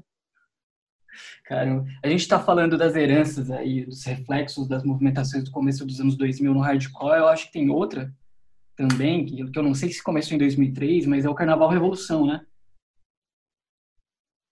Sim, Sim, mas eh, quando é que começou, Dedé? O primeiro foi em 2002, né? Que foi em BH. E eu fui nesse carnaval e...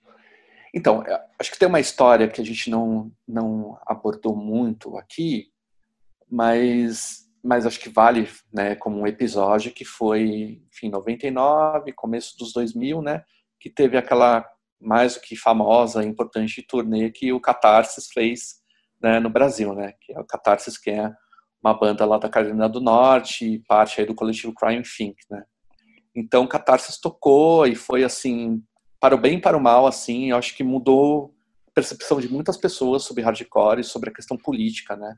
Crime Think tem essa coisa que eu acho também bastante romântica mesmo, de aproximar o anarquismo com a vida cotidiana, né? Um certo que o, inclusive um antropólogo que felizmente faleceu recentemente, o David Graeber, falava que o Crime Think a Crime Think trazia um pouco de uma espécie de um neo-situacionismo estadunidense e tal.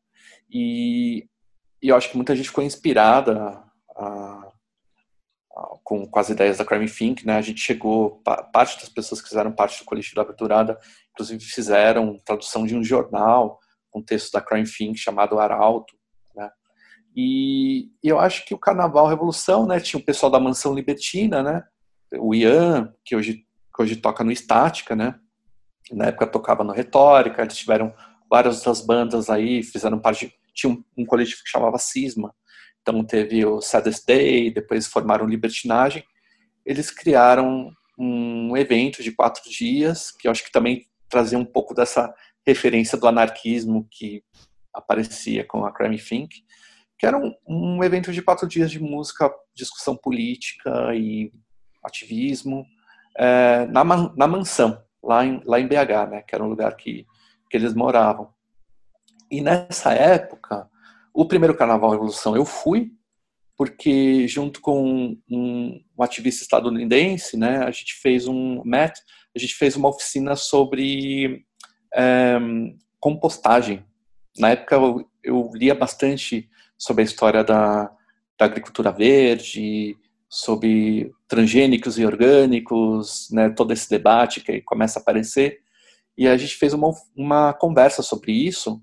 E, e a gente, no jardim da, da mansão, a gente começou a fazer essa oficina de compostagem com o pessoal que morava lá, com as pessoas que estavam participando. E eu sei que eles cultivaram até o final aquele, aquela, aquele canto lá, né? Plantando alimentos orgânicos e tal. E, mas era um evento que tinha bastante afinidade com algumas coisas que estavam rolando aqui em São Paulo, né? Depois o pessoal da mansão, uma parte veio morar em São Paulo, aí fundaram um espaço impróprio, que foi um lugar importante também para shows e discussões. Muitas vezes a gente foi uma porrada de show, um monte de discussão que rolou lá. Não sei, agora, puta, não me lembro quando o espaço impróprio fechou, foi em 2010, 2011, algo assim, não me lembro. Acho 2011. 2011, né? É. Então, foi, foi um espaço independente importante aqui para a cidade e tal. E acho que também formou a cabeça e, e as experiências políticas de muitas pessoas, né? E outros carnavais de evolução rolaram em BH e teve aquele em 2008, né? Que foi o último, ou penúltimo, também eu sou puta ruim para lembrar disso, mas que foi que teve a palestra com o John Zerzan, que é aquele autor anarco-primitivista, né? Uhum. E aí eu lembro de ter participado todos os dias, de ter acompanhado as discussões. Mas também eu acho que formou parte de, dessa geração que em BH, que também fez parte do CMI, que tinha bastante afinidade com algumas coisas aqui de São Paulo. É, eu, eu não tenho nada para dizer mais do que o Dedé falou, não. É, eu acho que também foi importante e, e fazia parte de, de, de, mais coisas acontecendo, né? Fora, fora, São, fora São Paulo e fora Verdurada, né? Tinha também o MAR, que era o movimento... É, como é que era? Movimento Ambiental Revolucionário, lembra? É isso aí, isso. É, Lá na Zona Norte. Isso, na Zona Norte. Tinha o coletivo EZS, na Zona Sul tinha a Casa de Cultura Santa Terezinha, que é lá no Jardim Santa Terezinha também, que, que tinha um monte de evento, a gente tocou lá algumas vezes também. Tinha uma, uma, umas outras iniciativas também assim. É, não que, que a Verdurada tenha gerado essas iniciativas, mas tinha bastante gente fazendo coisa interessante nessa época também.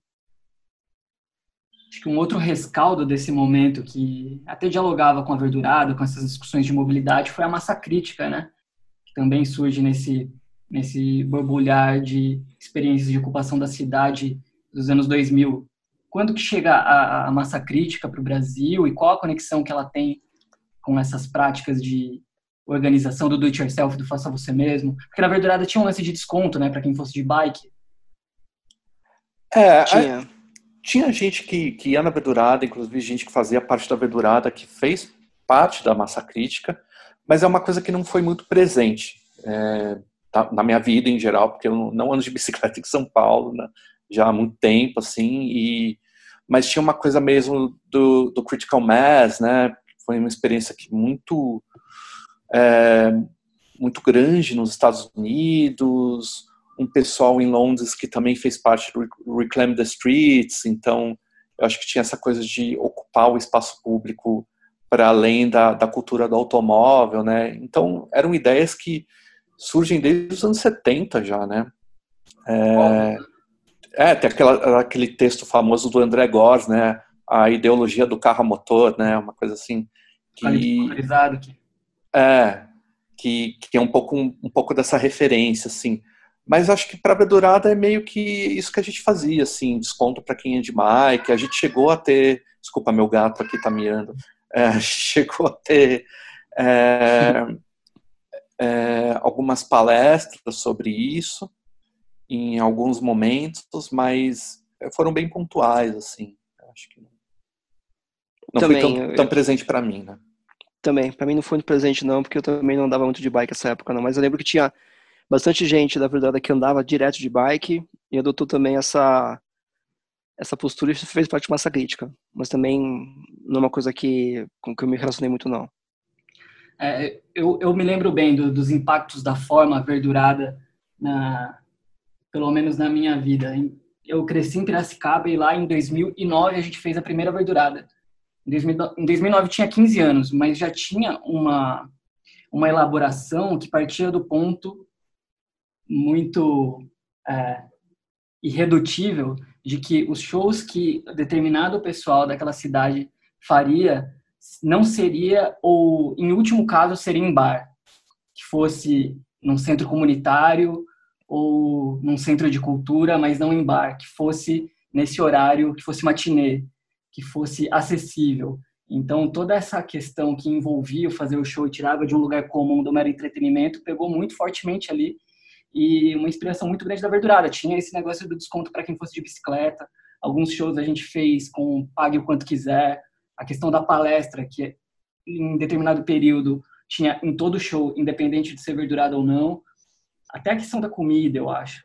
Foi algo que marcou muito, inclusive trouxe algumas cisões, assim, um estranhamento.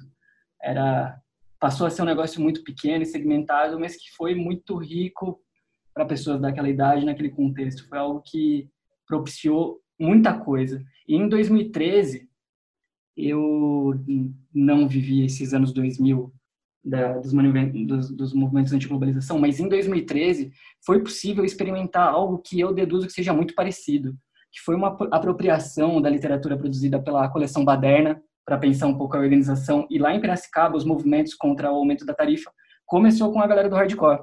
As reuniões aconteciam numa casa que era habitada por pessoas do hardcore e quem aparecia nessas reuniões eram as pessoas dos sindicatos, do movimento estudantil, do MST, de um jeito muito interessante. Aquele espaço foi espaço catalisador para trazer as pessoas do, dos movimentos sociais para lá. Então, eu, eu, sinto uma semelhança nessa experiência pessoal com o que eu, né, à distância, através de leitura, de pesquisa, pude identificar nos movimentos anti-globalização. Foi algo que é, percorreu o tempo por pelo menos 10 anos. Hoje em dia, parece que há esse, essa certa rasteira, né? certa rasteira que a direita deu na gente de um jeito muito bizarro. Mas o espírito ali, ele se propagou no tempo e pegou gerações diferentes, que eu acho que é algo absolutamente válido, né? E já faz, já faz mais de uma hora que a gente está falando, acho que a gente pode ir encaminhando para as considerações finais, eu acho que as considerações finais a gente podia fazer um certo. A gente não, vocês poderiam, se, se tiverem dispostos a fazer um balanço, assim. Há um balanço dos movimentos anti-globalização e dessa, e dessa conjunção toda entre música, política, juventude, romantismo, o ônus e o, e o bônus dessa coisa toda que foi experimentada ali? Dedé, quer começar?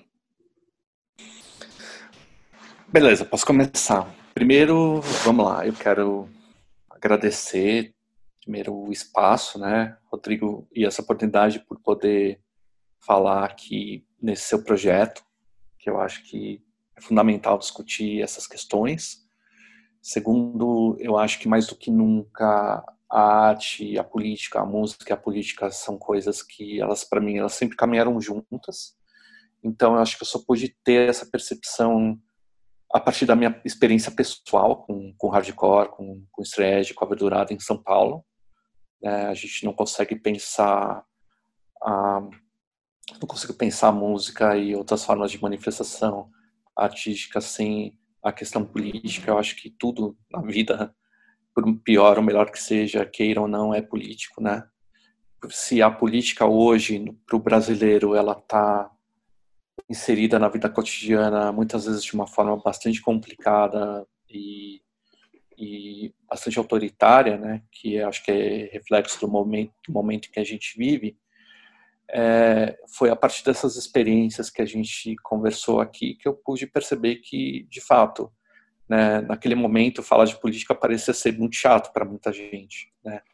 Mas eu acho que esses espaços que a gente organizou e pôde criar juntos, eles mostraram que é possível fazer e pensar política de uma outra forma. Então, eu acho que isso, para mim, é um grande benefício, um aprendizado fudido, que eu levei isso para minha vida, é, o que eu faço hoje com aquilo que eu trabalho, com aquilo que eu pesquiso, né? Eu acho que tudo isso é reflexo e tudo é uma consequência do que eu aprendi no hardcore, né?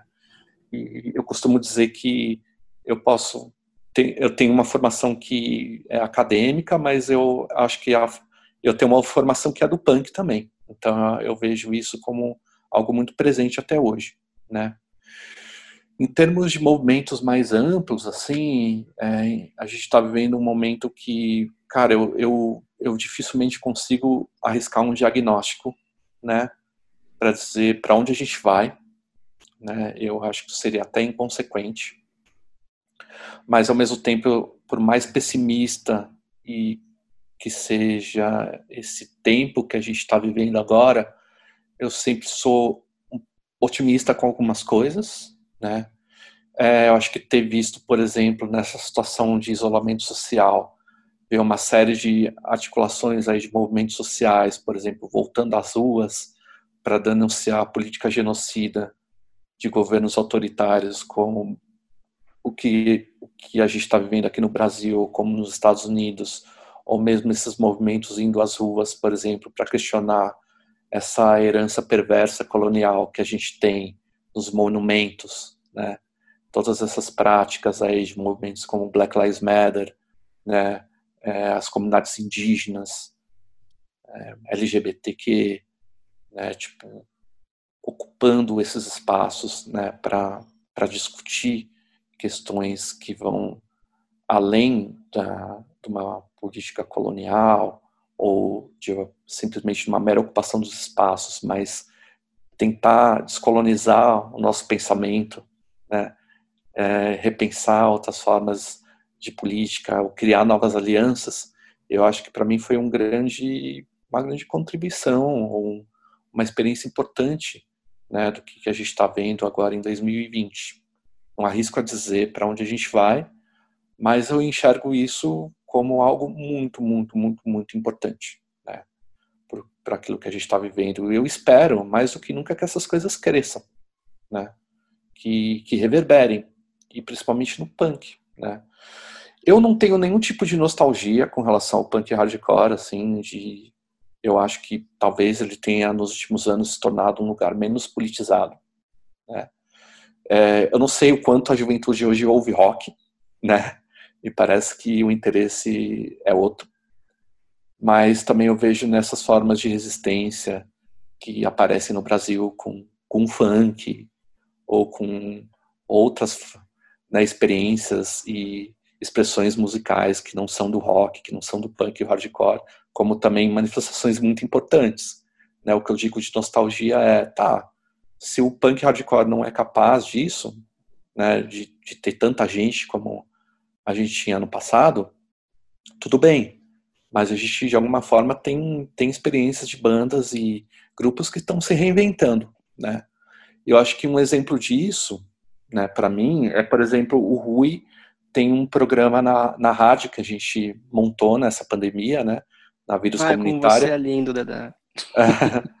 É, o Ruído, que ele traz um monte de banda nova também, toca coisa velha e toca coisa nova e e assim de bandas que tem aparecido aí com discursos fudidos, assim, politizado pra caralho, assim, de gente que, sabe, tá é, re, refazendo, ou mesmo repensando o estilo de tocar hardcore, ou de escrever letras, sabe, de se manifestar, de se alinhar a outros movimentos. Então, de fato, isso isso está vivo, né? Por mais que eu, hoje eu tenha interesse em ouvir também outros estilos musicais, eu acho que de fato essa reinvenção ela acontece, né? Como qualquer estilo de música. Então tem muita coisa também no hardcore no punk hardcore hoje sendo produzido e, e, coisas relevantes assim, né? E então eu convido vocês também a ouvirem o programa do Rui, né? Às quintas-feiras na nossa rádio, como também conhecer a Vírus Rádio Comunitária, que acho que é uma iniciativa que me salvou e salvou muitos amigos nossos quando a gente começou a fazer essa rádio em maio deste ano, que foi ter essa experiência que ninguém, que boa parte da, das pessoas que inclusive vieram do hardcore, do Estreed, da Verdurada, e a gente está fazendo esse projeto juntos, que é de fazer uma rádio independente, uma, uma rádio na internet, assim. Eu, por exemplo, não tinha nenhuma experiência com locução, fazer vinheta, né, tipo, construir um programa de rádio. Eu tenho um podcast já há muitos anos, mas de, de ter essa locução, de criar uma grade, né, então a gente está experimentando isso juntos. Né, e eu acho que isso foi super positivo, está sendo positivo. A gente agora está entendendo como é que essa rádio lida também com esse processo de, de fim de quarentena, de abertura, de volta a uma normalidade, que eu espero que não seja uma normalidade no seu pior sentido. Mas eu acho que essas experiências aí independentes, né, como tem como tem sido essa rádio, elas retomam muito do que a gente fez, né, já há 15, 20 anos, que é criar um espaço autônomo, antifascista, né, que por mais que alguns é, programas da nossa rádio não tenham conteúdo diretamente político, é uma rádio politizada, né, a gente se coloca né, nesses termos também, a gente discute assuntos políticos, a gente fala sobre questões políticas nas músicas que a gente toca, a gente tenta também é, buscar outras experiências de escuta e não tocar só bandas dos Estados Unidos da Europa, então tem programa de música africana, tem programa de bandas de, de grupos latino-americanos, então a gente vai diversificando. Eu acho que quanto mais uma rádio diversa e plural, é melhor. Né? A gente discute isso bastante. A gente quer fazer uma rádio com bastante diversidade também. Então, de alguma forma, esse projeto, né, ele também retoma muito do, da nossa experiência coletiva e autônoma política que a gente teve lá atrás com a Verdurada, sim. Né. Enfim, acho que são essas considerações que eu, que eu quero fazer agora. Obrigado. Obrigado. É, eu, eu assino embaixo tudo que o Dedé falou. É, a rádio tem sido uma experiência fantástica também. A rádio é um coletivo, a gente tem um coletivo, que é o coletivo da Vírus Rádio Comunitária. E também me salvou durante a pandemia e acho que salvou um monte de gente, né? Fez a gente ter uma, uma rotina, uma interação, uma descoberta. Eu descobri um monte de coisa na rádio. O Dedé fez a minha propaganda, eu vou fazer a dele também. O Dedé faz um programa lindo pra caralho, que é o Love Streams, às quartas-feiras na, na Vírus, onde ele fala de política e toca músicas lindas e dá uma, uma, uma visão política às músicas que, que, ele toca, né? Eu acho muito bacana que às vezes a música não, não é, é explicitamente política, como as músicas que eu acabo gostando do hardcore, mas ela tem uma, uma poética que acaba sendo muito mais inspiradora do que aquilo que está sendo dito com todas as letras, né? Ele tem, ele tem esse programa que é fudido e eu convido a todas para escutar.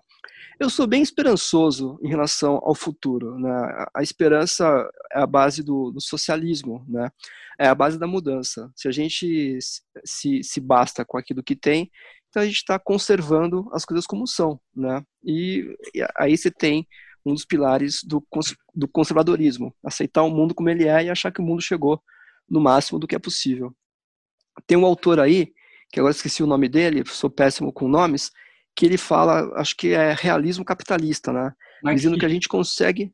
É, é Mark Fisher. Ele mesmo, Mark Fisher. A gente consegue imaginar o fim do mundo, mas não consegue imaginar o fim do capitalismo. Que é até uma parada que eu conversei com meu filho recentemente, né? Pô, o capitalismo é novo, cara. A gente tem 230 anos de capitalismo na história da humanidade. É, como é que isso pode ser tão definitivo como se, se propõe a ser? Como é que é, a história acabou desse jeito? Né? A história não acabou, a história continua em, em mudança. Eu sou muito esperançoso e esse momento de, de, de mergulho nesse tsunami de merda que é esse governo e esse mundo, é muito bom, porque eu, eu tô vendo um monte de gente que eu tenho certeza que há 10 anos eram zero politizadas, repetindo discursos contra Bolsonaro, discursos sobre organização, discursos sobre identidade de gênero, discursos sobre transfobia. Ou seja, a minha política, a política de uma pessoa que era eu, que tinha que se esforçar muito para ter acesso a esses discursos divergentes, a minha política virou um lugar comum para muita gente. Né? Isso me torna esperançoso. Especialmente esperançoso eu sou em relação aos mais novos. Né? Eu tenho aqui um casal de filhos que são a esperança do, do mundo, que nem outros jovens que nem eles, né? que odeiam bolsonarismo, odeiam racismo, odeiam é, machismo. E eu acho que, assim, tem um, um bagulho muito doido, cara, que você crescer com um governo faz você acabar tendo uma aversão a ele. Muita gente que está aí, que, que, que caiu para a direita, teve uma aversão ao PT e teve uma aversão ao socialismo meramente para o seu governo. Né? Então, você também tem um monte de gente que está crescendo com esse governo péssimo e também está criando uma aversão a ele e vai se informar sobre o que é isso. Né? Eu acho que o, o, o, o, desencanto com o bolsonarismo ele é muito maior, mas assim, você tem um, um efeito é, negativo de quem está mandando as coisas. Né? Isso, isso gera uma, uma reação das pessoas, né? que não foi boa em relação à ascensão do bolsonarismo, mas é boa nesse momento por conta de, de você ter um monte de gente se identificando com aquilo que é odiado. Eu, pô, eu vejo um monte de amigo meu que nunca leu nada de Marx, nunca leu porra nenhuma de Lenin, com um meme de comunismo, sabe? Quero ser comunista, não sei o quê. Por que, que a pessoa chegou a isso? Né? Como é que essas pessoas que não eram politizadas chegaram a isso? Então eu tenho uma esperança de que está crescendo uma, uma politização, né, e é positiva, e que isso pode vir a, a mudar as coisas.